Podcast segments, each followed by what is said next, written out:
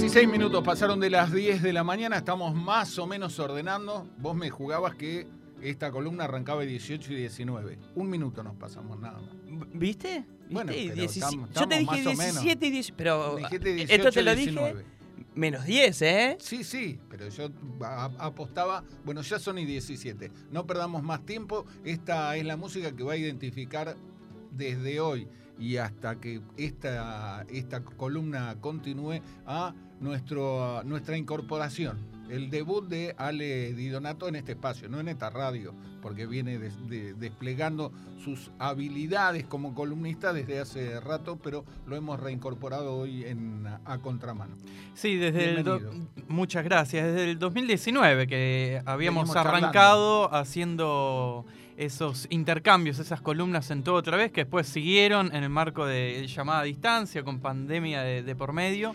Y acá estamos de vuelta, eh, volviendo al estudio, al menos en, en mi caso, retomando con esta columna que quizá eh, resulte familiar para los oyentes ya de, de- de- de la programación completa, digamos, de, de En Tránsito, pero que la idea es eh, darle un, un toquecito nuevo, digamos, renovado en, en- en este año, en este programa, también a partir de- de- del intercambio, estar acá en el estudio. Y pasamos ya, vamos al grano, si les parece, dejamos Dale. de dar vuelta.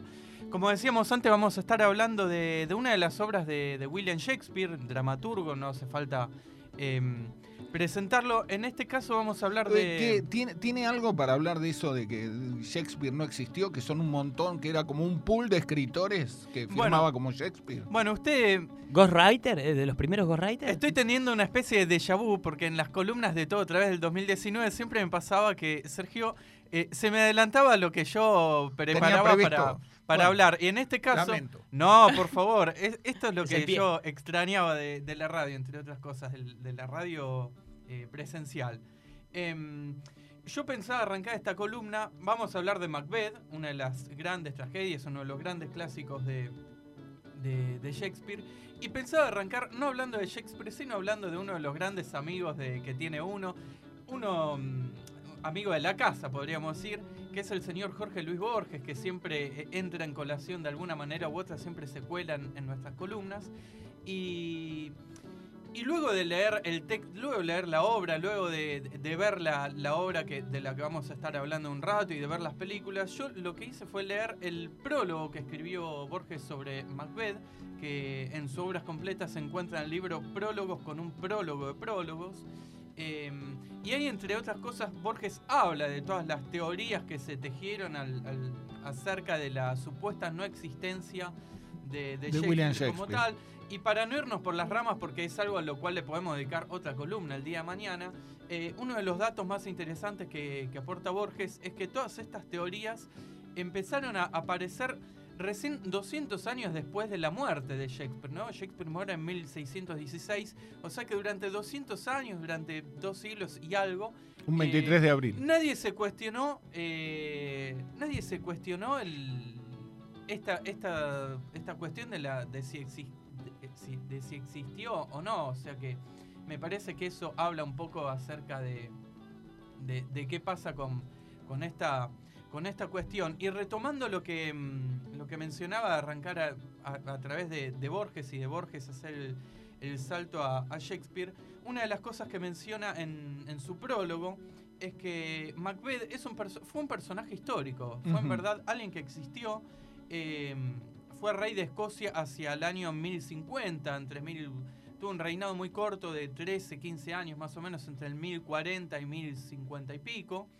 Eh, y su historia fue completamente distinta a la que conocemos, ¿no? La idea no es mencionar, no es, no es meternos de lleno en la trama en sí de, de la obra, primero porque eh, es, una, es una obra harto conocida, incluso como hablamos recién fuera del aire, basta con ver un poco Los Simpson o alguna de estas...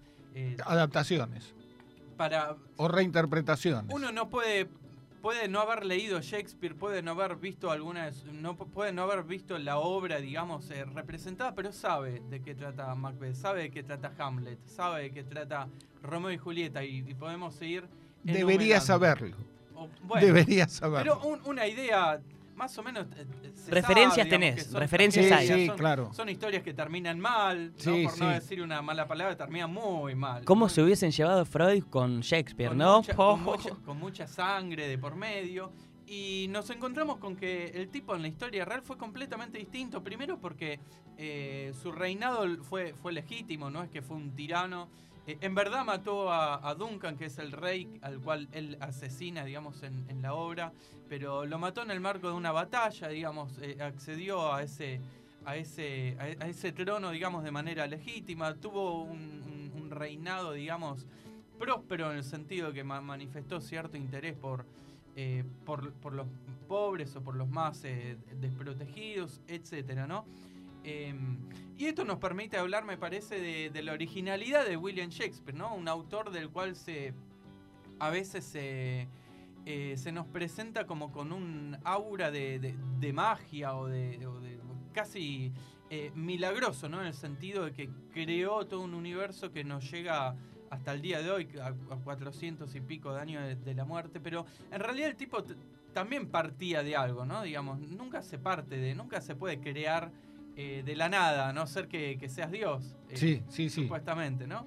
Eh, y nos encontramos con que otra de las cosas que, que, que- que menciona Borges y que incluso está en la introducción de este tomo que traje yo acá, que después si quedan algunos minutitos podemos dedicarle algunas palabras, que, mm, que es que Shakespeare en su momento no, no fue original en el sentido de que tuvo tomaba, digamos, eh, tramas y personajes de, de, de numerosos, de numerosas obras y, autores eh, clásicos, o al menos eran clásicos para él, hoy para nosotros son eh, clásicos de, los viejos, viejos, digamos, serían, incluso de la propia historia, como es el caso de, de, de Macbeth, ¿no? Que e incluso también tomaba muchos elementos de rituales paganos, los cuales en la obra se encuentran ahí presentes a través de las figuras de las hermanas fatídicas o las eh, hermanas fatales, como también se, Se las conoce. se las conoce. Y pasando ya a un poco a lo, a lo que es la, la obra en sí, digamos, forma parte de, de lo que se conoce su, su etapa de, de madurez. Eh, bueno, relacionándolo con esto de, que no se sabe, o que algunos dudan, mejor dicho, si, existió o no existió, eh, resulta difícil establecer con precisión, digamos, los datos históricos y biográficos de, de Shakespeare, y, en ese sentido no se sabe en qué, en qué, en qué año puntualmente eh, escribió esta obra. Se supone que fue entre Alrededor 1500 de. 1598, entre 1598, 1599 y 1606. Algunos dicen que, que la primera representación de esta obra fue en el año 1606. O sea que se. Hay que ver si la, si, si la tenía en algún escritorio cajoneada. Bueno, eh, no, no lo digo porque no, nos estamos yendo de tema, ¿no? Pero otra de las. eh, lo digo. Otra de las cosas que, que menciona Borges, él plantea una, una hipótesis suya, ¿no? Que es el hecho de que eh, Shakespeare en realidad escribía y fue prolífico eh, debido a las urgencias propias de la representación teatral, ¿no? Le decían, che, eh, los, los empresarios teatrales, ¿no? Che, tenemos que estrenar, tenemos que hacer algo, tenemos los actores, tenemos lugar, y el tipo apurado Escribía. se, se, em- empezaba a escribir, ¿no? Y esto lo menciona porque los últimos cinco años de, de su vida, lo- Shakespeare los, los tuvo en el, en el anonimato, bueno, prácticamente. hay, hay algunos que. Se retiró a al lugar, creo que donde había nacido y, y- y vivió sus últimos años de vida sin escribir, ¿no? Que es una de las dudas que, que quedan acerca de su figura es por qué sus últimos años de vida eh, no, no escribió nada. Y Borges dice, bueno, quizás el tipo escribía debido a las urgencias o a la necesidad Y propia. después se iba publicando. Bueno, hay- algunos que sostienen teatral. esto sobre el premio Nobel eh, Vargas Llosa, ¿no? Bueno. Que sigue publicando, sigue publicando cosas que no tienen nada que ver con la ideología que desarrolla ahora, sino con la que tenía en los años 60. Vos decís, es esquizofrénico. Hay este algo que no cierra. Claro, sí, ya lo tenía escrito. ¿eh? Cuando, y eh, bueno, Es como que Alfredo Casero se ponga a hacer chachachá de vuelta. exactamente. No, chico, exactamente. ya no va a tener te gracia, creo, ya no te tiene creo. gracia. Claro. Aunque es un escritor del carajo, ¿no? Pero esto es Bueno, o ciertos periodistas de- del grupo Clarín, digamos. Bueno, no, pero no vale ni, ni Que ya sabemos que hace hasta hace no mucho tenían una opinión completamente distinta. Pero volvamos a Shakespeare, que es lo que no. Estos son mis principios, si no le gusta, Claro, lo puedo cambiar. ¿no? Como decía Groucho Marx, Sí, era, ¿no? sí, sí. Bueno, como decíamos, Macbeth es una, mm, es una tragedia, es una de las tragedias clásicas, de, la, una de las obras de su etapa de madurez. Eh, y como toda tragedia, digamos, si hay algo que tienen en común las tragedias de Shakespeare, es que los personajes pasan eh, de la felicidad a, la ruina eh, en, muy, en muy, poca, en muy pocas páginas, muy pocos hechos, ¿no? Y hechos que por lo general están vinculados a la acción propia de cada individuo, ¿no? Es como que cada personaje es responsable de su caída en desgracia, ¿no? Pero en, este, en esta obra, em, esto no sé hasta qué punto se manifiesta de esta manera, digamos, hay una pequeña diferencia, una pequeña vuelta de tuerca, que es que em, en, en el caso de Macbeth, eh, los personajes, en pr- en- sobre todo Macbeth y su, y su, su esposa, Lady Macbeth, que es otro de los personajes más, eh, más eh, impactantes de toda la obra de, de Shakespeare, eh, son responsables de su tragedia, pero al mismo tiempo son influidos o son manejados por las, estos personajes que mencionamos antes, que son las hermanas fatídicas, ¿no? que son las tres brujas que se le presentan al principio, le dan esta premonición, le dicen que va a ser nombrado conde de no sé cuánto, eh, que después va a ser rey, y, y- y a su compañero Banquo le dicen eh, que va a ser, no va a ser rey, pero va a ser padre de reyes. Y esto desencadena, eh, bueno, lo que termina pasando con, con la obra, ¿no? Que tiene como protagonistas a Macbeth y a su señora, pero en realidad las que impulsan la acción son estas brujas, ¿no? Estas, eh, la- las hermanas eh, Fatales. O fatales. Lo cual, eh, a, mi, a mi gusto, digamos, una de las cosas que más me, más me llamó la atención, o una de las mayores dudas, o una de las mayores, uno de los mayores interrogantes que, que- que- me generó esta obra, es eh, hasta qué punto, porque pareciera que, que esta- lo, lo que hacen estas hermanas fatídicas es eh, ejercer o impulsar el mal por el mal en sí, ¿no? Pero hasta qué punto, digamos, eh, se puede decir que crean el mal eh, donde no lo hay, o hasta qué punto en realidad lo que hacen es poner al descubierto esa, esa eh, cierta, mm, e- esa cierta esencia o, pequeña, pequeño componente humano que está en cada uno, que, que se vincula a la lado maldad. ¿no? que se, se vincula a, a esta necesidad, de- a, a la ambición, a la búsqueda de eh, a la búsqueda del poder a través de, de- de cualquiera sean los medios, ¿no? Eh, y me parece que ahí, digamos, reside uno de lo que no estamos, no estamos eh, descubriendo la pólvora con esto, ¿no? Pero uno de los motivos por los cuales este autor sigue vigente a quin- 400, 500 años de, de- los tiempos en los que escribía, que es eh, la, la esencia humana, ¿no? Cómo, cómo, abordaba y cómo podía eh, tratar estos, estos temas tan, tan delicados, tan íntimos, tan precisos, ¿no? Con tanta eh, precisión de la cuestión propia de, de la humanidad y me parece que por este motivo eh, Macbeth y tantas otras de sus obras siguen, siguen generando discurso hoy en día, ¿no? Porque no, no es que permanecen vigentes en, en el sentido que uno las lee y las puede disfrutar en términos estéticos, sino que siguen generando discurso. Y hablando de generar discurso, ahora en un ratito eh, vamos a hablar de cómo siguen generando las manifestaciones de, de- de esta obra, de estos discursos hoy en día, ¿no?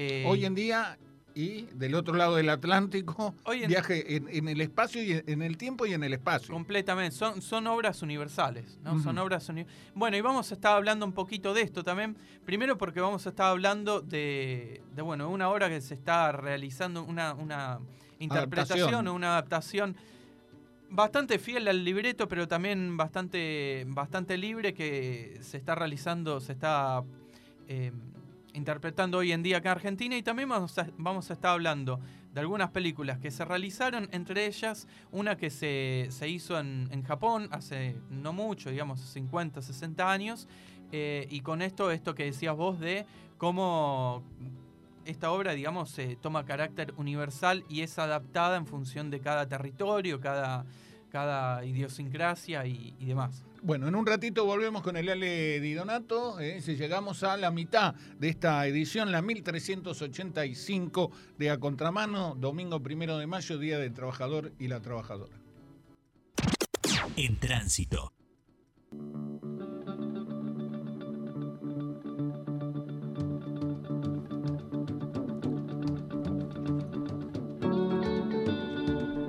Mirá qué dato de color para el Día del Trabajador y la Trabajadora. Martín Caradagian hubiera cumplido 100 años. Ustedes los conocieron a Caradagian, ¿no? Sí. Sí, pero en el De nombre, caso, más que creo. nada, claro. por, por edad, por rango etario, tanto de Dale como el mío, ¿cómo te bajamos el promedio ahora, eh? Y bueno, ¿Cómo te bajamos el Está, promedio, claro. eh? Eh, por rango etario te digo que lo conocemos más de nombre que... Tampoco somos de la generación Biloni, por ejemplo, porque ya nos enganchó un poco grandes. Es que en realidad a mí no me interesa el. Claro, la- no nos la gusta el catch. libre, Claro. el catch. Eh, sí, no, a mí no estamos es que en el interese. intermedio. Uno conoce el nombre cuando porque es estaba, una figura- Cuando estaba en auge, yo era muy pequeño y creía esas cosas. El tema, claro, nosotros creo que estamos en una generación en el medio, porque no estamos ni, ni para con esto. Titanes en el Ring, ni para el de Vilón y, y el de No, La ya Masa. eso yo ni Ahí ya éramos... lo conozco. Sí, los tenés que conocer de nombre, Sí, aunque sea. Me imagino, me imagino de quién está hablando, pero digo, no lo veí nunca. Ah, no, bueno, no claro. lo vi nunca. Ya había pasado esa etapa.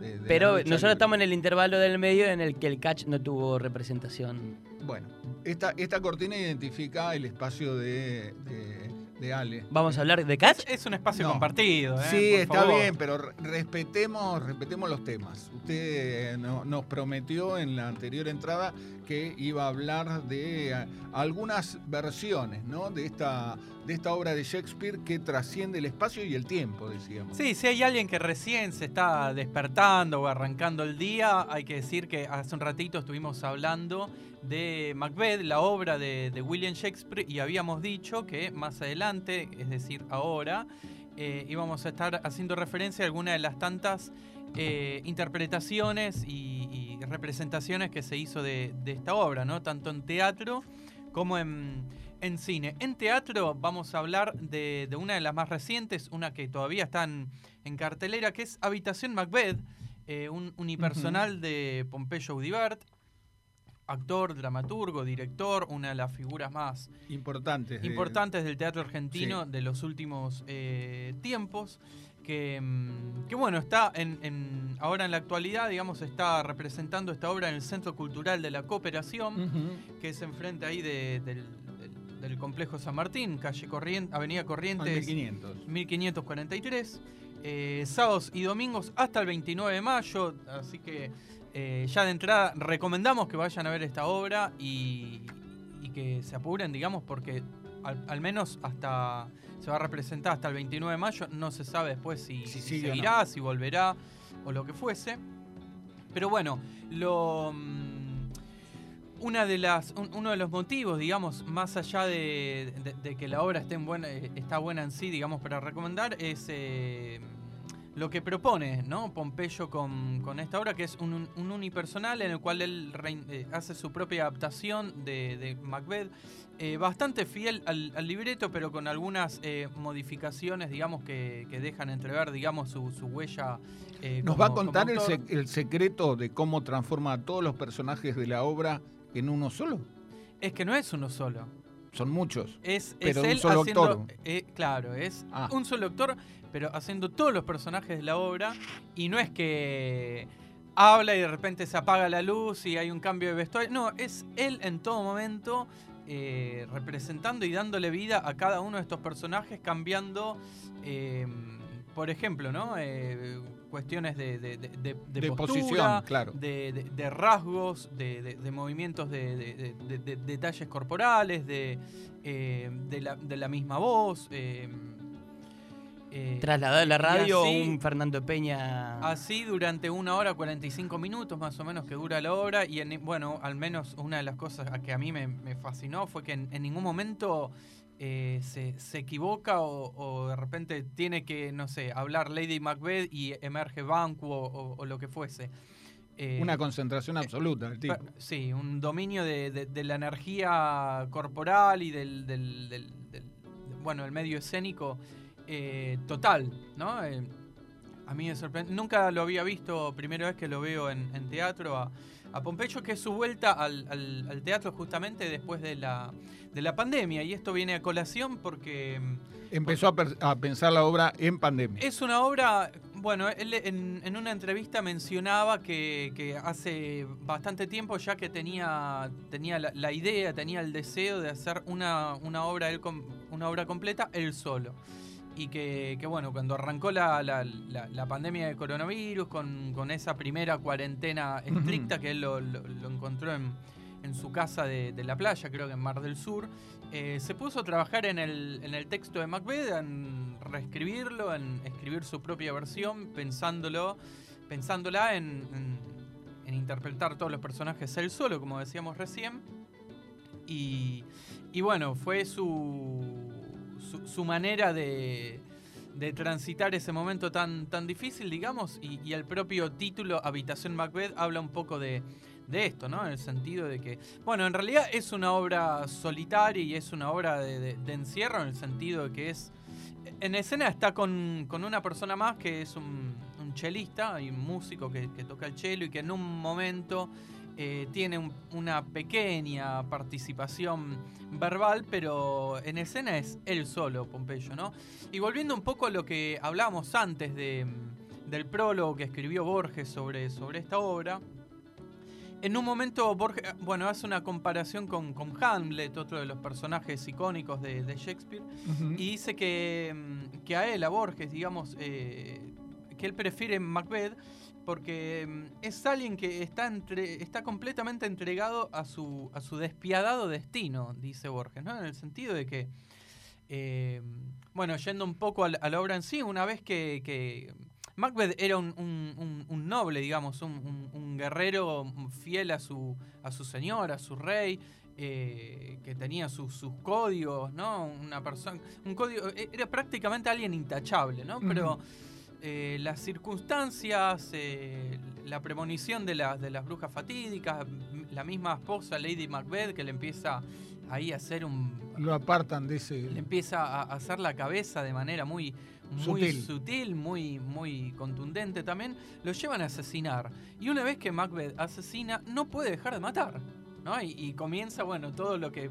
eh, Todo lo que sucede. comienza a, a- a fluir ese río de sangre, ese océano de sangre que es la, la obra en sí, ¿no? Eh, y, y ahí el, el- el- destino despiadado, ¿no? Que, que asume Macbeth, en el sentido de que asume ese destino, como decíamos, no solo eh, eh, no puede dejar de, de- de- de matar una vez que comienza a hacerlo, sino que no siente culpa, no se arrepiente, tampoco se arrepiente la, la esposa, por más que después los dos caigan en la locura prácticamente, ¿no? Y, y comiencen a ser carcomidos por la propia esencia de sus actos. No hay un arrepentimiento en ellos. Eh, y de hecho el mismo Macbeth, sabiendo, digamos, que su muerte es inevitable, elige morir eh, luchando, lo cual me parece que también habla mucho de, de, de este personaje y de esta obra. Y, y trazando un paralelismo quizás un tanto forzado ¿no? entre, entre esta obra, este personaje, y la, la representación que hace Pompeyo, yo cuando lo vi me dio la sensación de que mm, eh, estaba ante un, un actor, digamos que también entregado a su, a su destino, ¿no? No sé si despiadado, pero sí intenso, en el sentido de que, bueno, Pompeyo es un actor que Da todo aquí. no solo que da todo, sino que tiene su propia concepción de lo que es la, la actuación y el mundo teatral. Eh, de hecho, escribió un libro que se llama El piedrazo en el espejo, Teatro de la Fuerza Ausente, que no vamos a adentrarnos en esto, pero sí me permito eh, recomendar una charla en un video que, que- que- que- que están, se puede ver en YouTube, se llama Diálogo con Pompeyo Udiverte, en el, ca- en el canal del Teatro Gregorio de la Ferrer de acá de Morón que se hizo, bueno, fue un- una charla que se dio en el marco de unas jornadas que organizó el, el teatro y el municipio el año pasado a- acerca de la cuestión teatral. Son 40 minutos súper fascinantes en las cuales Pompeyo habla con toda su, su, su el- su elocuencia y su capacidad oratoria acerca de su concepción de, de- de- de- de la actividad eh, actoral, teatral. eh, y bueno, y esta obra no solo lo, lo- lo vemos a él en toda su, su potencia, sino también siendo fiel a su propia concepción eh, de, la, de- la actividad, ¿no? Eh, y en ese sentido, para mí, digamos, la comparación, eh, como, como Pompeyo también, entre, así como, como Ma- Macbeth está entregado a su destino, eh, eh, Pompeyo lo vemos como entregado a su, a su destino. Actoral. Y habiendo dicho esto, si quieren, pasamos ya. Recordemos, al- Centro Cultural de la Cooperación hasta el 29 de mayo seguro. Sí, Centro Sábados Cultural de la hasta el 29 de Cooperación, mayo. Corrientes 1543, sábados y domingos, creo el- los domingos arrancan a las 20 y... Bueno, los si no, si no averigualo, Centro Cultural Sí. de la Cooperación. Las entradas se sacan por alternativa teatral, eh, creo que eh, están entre 1.400 y 1.800 pesos, lo cual es una moneda, no vamos a decir que no, pero eh, lo vale. Lo vale porque estamos hablando ante... Bueno, si no, no lo estaríamos recomendando.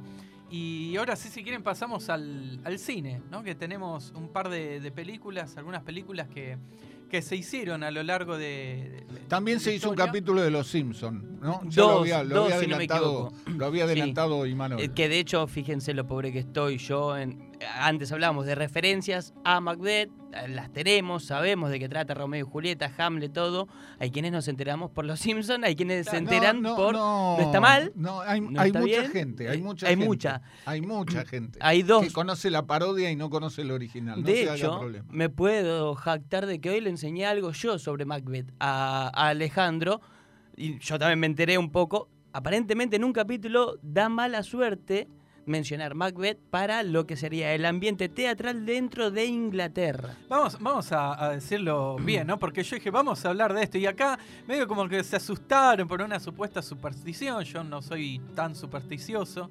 Viste que dicen que ser supersticioso trae mala suerte. Soy- lo soy en la medida justa, digamos. Pero no estaba al tanto de este dato, ¿no? No, yo Entonces, tampoco. yo por un momento me sentí mal. Digo, Sí. ya me arrancamos la columna con el pie- el- este año. Con, No, con pero el solo en el ámbito británico. Pero buscamos bien el, el El dato, dato. y es solo en, en- en- en Gran Bretaña y en el ámbito teatral, o sea que eh, zafamos. Fuera de una sala de teatro se puede mencionar. Y después Ah, también Homero en otra participación hace encarna a Hamlet, a Macbeth, Macbeth. perdón. Me- Bueno, me- hay me muchas, hay muchas versiones. ¿Cuál, ¿De cuáles vamos Bueno, por a- ejemplo, una para, vamos así cortito y al pie, son, son cuatro. La primera es la de Orson Welles, que se llama Macbeth, eh, del año 1948. Él mismo interpreta al protagonista de, de esta, de esta historia. Al respecto, digamos, lo, lo que podemos decir es que estamos no solo hablando de uno de los mayores cineastas de, de todos los tiempos, sino que también una persona que, que, eh, representó como e interpretó como pocos a, a Shakespeare, ¿no? No fue la única obra que, que abordó en cine. También hizo su, su versión de, de Otelo, hizo su versión creo que de Campanadas de la Noche, no sé si me estoy olvidando alguna más. Y después Wells fue un hombre de, de una extensa trayectoria teatral, Teatral, claro. que también ahí Surge del lo- teatro originalmente. Claro, él, a él le dan, eh, consigue, digamos, el, la, la dirección de, de Ciudadano Kane gracias a que lo conocían como director de, de teatro, a pesar de su, su corta edad. Radioteatro. Bueno, Radioteatro. Él hacía teatro. Hacía teatro pero y a- radioteatros adaptados claro, y a partir de la- guerra, de los, la Guerra de los mundos, Mundos. se le ofrece la dirección del ciudadano. así es. Después, bueno, pasamos al año 1957 con Trono de Sangre, que es la versión de Akira Kurosawa, que protagonizada por el gran Toshiro Mifune, nos ponemos de pie. eh, que a mi gusto es una de las más, una de las que más me gustó, porque mm, es una de las que más, eh, una de, la- la- de las más riesgosas en el sentido de que Kurosawa eh, no es tan fiel a la obra original, digamos. Se ver, toma sus licencias. la- ser fiel a la obra original, eh, por un lado, digamos, está muy bien porque estamos hablando ante un clásico, ante una obra mayor, pero también hay algo de, de comodidad ahí, ¿no? En el sentido de que... eh, Sí, si no le das una vuelta de tuerca ya está hecha. Bueno, y la vuelta de tuerca que, a, mi gusto, mientras veía esta película, me pareció fascinante es que eh, Macbeth es una obra sobre el, sobre el poder, ¿no? Eh, es decir, eh, más allá de, de- A partir de la premonición que las hermanas fatídicas, estas brujas, le hacen a Macbeth, Macbeth termina asesinando al rey para llegar al poder antes de tiempo, ¿no? De hecho, la propia Lady Macbeth le dice, ¿por qué el- el- elegir tomar el camino largo cuando se puede tomar el, camino corto, ¿no? Eh, y la vuelta que le da Kurosawa es que mm, eh, prioriza o acentúa, mejor dicho, otro de los aspectos que se encuentra presente en la obra. No es un elemento que no está presente en la obra, lo está, pero quizás en segundo plano detrás de la cuestión del poder, que es el de la, la- la cuestión de la traición, ¿no? Eh, y en ese sentido, eh, a, a Macbeth, el Macbeth japonés, que no tiene, no se llama Macbeth, se llama, perdón, se tiene un nombre, no recuerdo, un nombre Sí, japonés. sí, no importa. Eh, lo ter- le- el- su esposa, Lady Macbeth, que me, me pareció del- de, de todas estas películas, la más lo- el personaje mejor logrado eh, a nivel cine- cinematográfico es el de la Lady Macbeth de, De. Kurosawa. Eh, lo termina convenciendo de asesinar al rey, una figura a la cual Macbeth era sumamente fiel y, leal, eh, por miedo a la traición, digamos, ¿no? Porque le, termina comiendo la cabeza diciéndole, por ejemplo, que el rey, eh, que, en este caso es un señor de, una casa feudal, está situado, bueno, en Japón de los 1400, 1500, por ahí, le, lo pone en contra de esta figura real, eh, diciéndole que, mm, que está al tanto de la profecía que le, hizo esta bruja a través de- de- del, del equivalente japonés de Banquo, digamos, y que sabiendo que Macbeth va a ser una persona que, que va a acceder al trono, el rey estaría planeando eh, asesinarlo a Macbeth. Y ante esa posibilidad de la traición es que el Macbeth te voy a ganar de mano. Dice, te voy a ganar de mano y te mato yo, digamos. O sea, lo termina matando por, por, por esa ambición al poder, que es el gran tema quizás de, de esta obra. Pero ante todo por... Pero acá en defensa propia. Ante todo por, por, no, por no ser traicionado, por la posibilidad de, de ser traicionado, ¿no? Así que esa me parece una de las, una de las eh, genialidades, de una de las grandes propuestas que me parece a mí que, que también habla de la, de la adaptación que se hace de esta obra a la cultura japonesa, ¿no? Claro. con Sí. eh, lo más probable es que, que- que esta, esta lección, digamos, corresponda o se, se justifique en, en- o, o- o- o, eh, genere, resuene más en la cultura japonesa con sus valores, eh, sus tradiciones, más con, en esta época de... Bueno, de hecho, Ma- Macbeth en realidad es, eh, es un samurái en el caso de, del personaje de, de, Toshire- de Toshiro Mifune. Pasamos a la tercera película que preparamos Dale. para en, en este listado, que es el Macbeth de Roman Polanski. Eh, Eh, una, una, una aclaración, atento, nuestro amigo. Ale Basilev. Sí. Asak Wahizu es el, El nombre, nombre, de la. ahí de- está. Asahi Washihu. Lady Asahi Washihu. De, de- de no la, sé la pronunciación, pero. de la perdón, ¿eh? japonesa. Paréntesis, ¿no? Que Me, me- me hicieron acordar con esto. Eh, esta película está disponible en Qubit, que es una plataforma de streaming local de Argentina, pero por lo que vi está en idioma inglés. O sea, y para mí no tiene sentido ver una película japonesa doblada al, al inglés Bueno, y pero con es- subtítulos. Eh, eh, es la copia que consiguieron.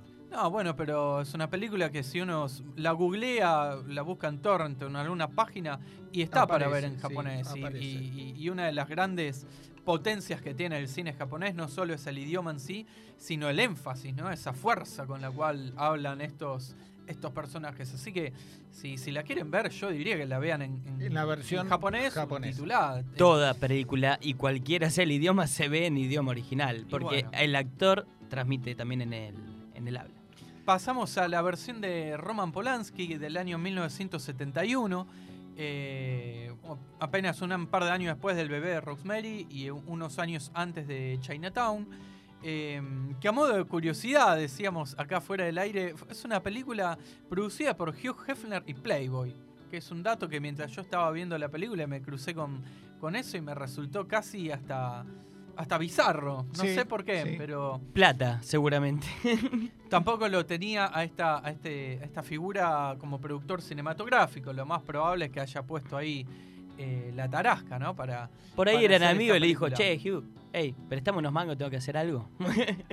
eh, polémica, no, no, no, me gustaría No, bueno, conocer era- detalles en, de esa en los años, en los años 70 Polanski era muy conocido a propósito de la desgracia que él sufrió con la, la- la muerte de su mujer después de, de esta película y quizá para Hefner, que no daba puntada sin hilo, era eh, un, un interesante negocio apostar a una película de este tipo que iba a recaudar mucho dinero. Mm. Digo yo, no arriesgando. Sí, sí, hipótesis. postulando Sí. hipótesis. Es una película que a mí me gustó porque mm, pone el, el foco, digamos, o pone el acento en la cuestión, en el, en el contexto de violencia, ¿no? Que, que, que, que se encuentra presente no solo en lo que le sucede a estos personajes, sino en el propio contexto histórico, ¿no? De, de- de guerras y batallas ahí en, en- el Reino Unido o en Gran Bretaña de, de esos años. Es una película muy violenta. eh, y a mí lo que no me gustó es el, es el uso de las eh, voces en off, porque los, los, los monólogos que uno lee en la obra eh, en, en la película aparecen como voces en off, ¿no? Uno ve al personaje en silencio y, y- y- y la voz en off la voz interior. narrando el, el diálogo, que está muy bien, funciona al principio, pero después se torna repetitivo y, pierde el factor sorpresa, ¿no? Eso a mí no, eh, no me gustó, pero me- eh, está muy bien la película, ¿no? Eh, está para, para ver. Y pasando, haciendo un salto en el tiempo 50 años, de 50 años, llegando a este 2021, casi 2022, eh, nos encontramos con la versión de. Joel Cohen, uno Mm. de los hermanos Cohen, que de hecho esta es la primera película que él dirige por, eh, por separado, fuera de, de esta Del dupla de los hermanos eh, Cohen con Denzel Washington en el rol de Macbeth, Frances McDormand en el rol de Lady Macbeth, que a modo de, de- pequeño detalle de chimento es la esposa de, Joel Cohen, Fran- Frances McDormand. Están casados hace como 40 años, me enteré de este dato y dije, mira, bueno, De cuando hicieron Fargo. antes, Fargo del 94, ya te- para cuando hicieron Fargo tenían 10 estaban. años de casado más o menos. Eh, y, y está muy bien esta película, tiene una, una apuesta estética muy, muy particular, digamos, blanco, blanco y negro, eh, muy, muy... Blanco y negro protagonista, blanco y negro la película. Bueno, sí. Ah, Recién hablábamos, ¿no? De, estas sí, cosas. Era imposible que Macbeth fuera negro. Bueno, y... Pensarlo, siquiera pensarlo. Sí. Y. mm, ¿Qué iba a decir? Eh, ah, bueno, y una estética muy, muy minimalista, muy, muy, muy, muy, muy bella, ¿no? Muy eh, sorprendente en el sentido de que es algo que hoy en día eh, no, no es común de ver en el cine, pero al mismo tiempo tiene el, el efecto logrado de que no es que, bueno, dicen filmamos en blanco y negro porque sí, sino que eh, tiene ahí una. un- un- un- Una un- justificación una estética. justificación estética y ar- artística que, que uno al ver la película eh, Entiende. entiende y disfruta, ¿no? Y, y me parece que también es una película que crece, ¿no? En el sentido que a mí, por ejemplo, el, el- el Denzel Washington, pre, el, el papel, el trabajo de Denzel Washington, pre-asesinato del Rey Duncan, hay algo que no, no, me termina de convencer, pero una vez que, que mata y, se convierte en rey, ahí hay una, hay una transformación que lo- termina logrando un trabajo increíble. Así que también recomendamos esta película para, para ver que está en Apple TV, que es una de la- las plataformas de streaming más raras o menos usadas acá, pero está también para torrentear con facilidad, en buena calidad, con buenos subtítulos, así que eh, recomendamos esta práctica ilegítima. Bueno, Che, Ale, después nos van a caer otra vez el municipio de Morón por estar dando prácticas ilegítimas. No, vamos, por favor. Ya pasó con lo de las drogas, no recomendemos más No. cosas de. No, no. Bueno, está bien, sí, recomendemos la Aguante Torrent. Bueno, Ale, muchas gracias. Impecable. ¿Eh? Por favor, gracias a ustedes. Eh, 11 y 31 de la mañana, casi con exactitud el tiempo que teníamos previsto, 17 grados 3, ¿eh? de a poco nos vamos arrimando a los 20 grados, No pero llega, ¿eh? difícil que lleguemos. Feliz día del trabajador y la trabajadora, si recién te enganchaste, estamos en En Tránsito, en el 93.9, edición 1385 de A Contramano.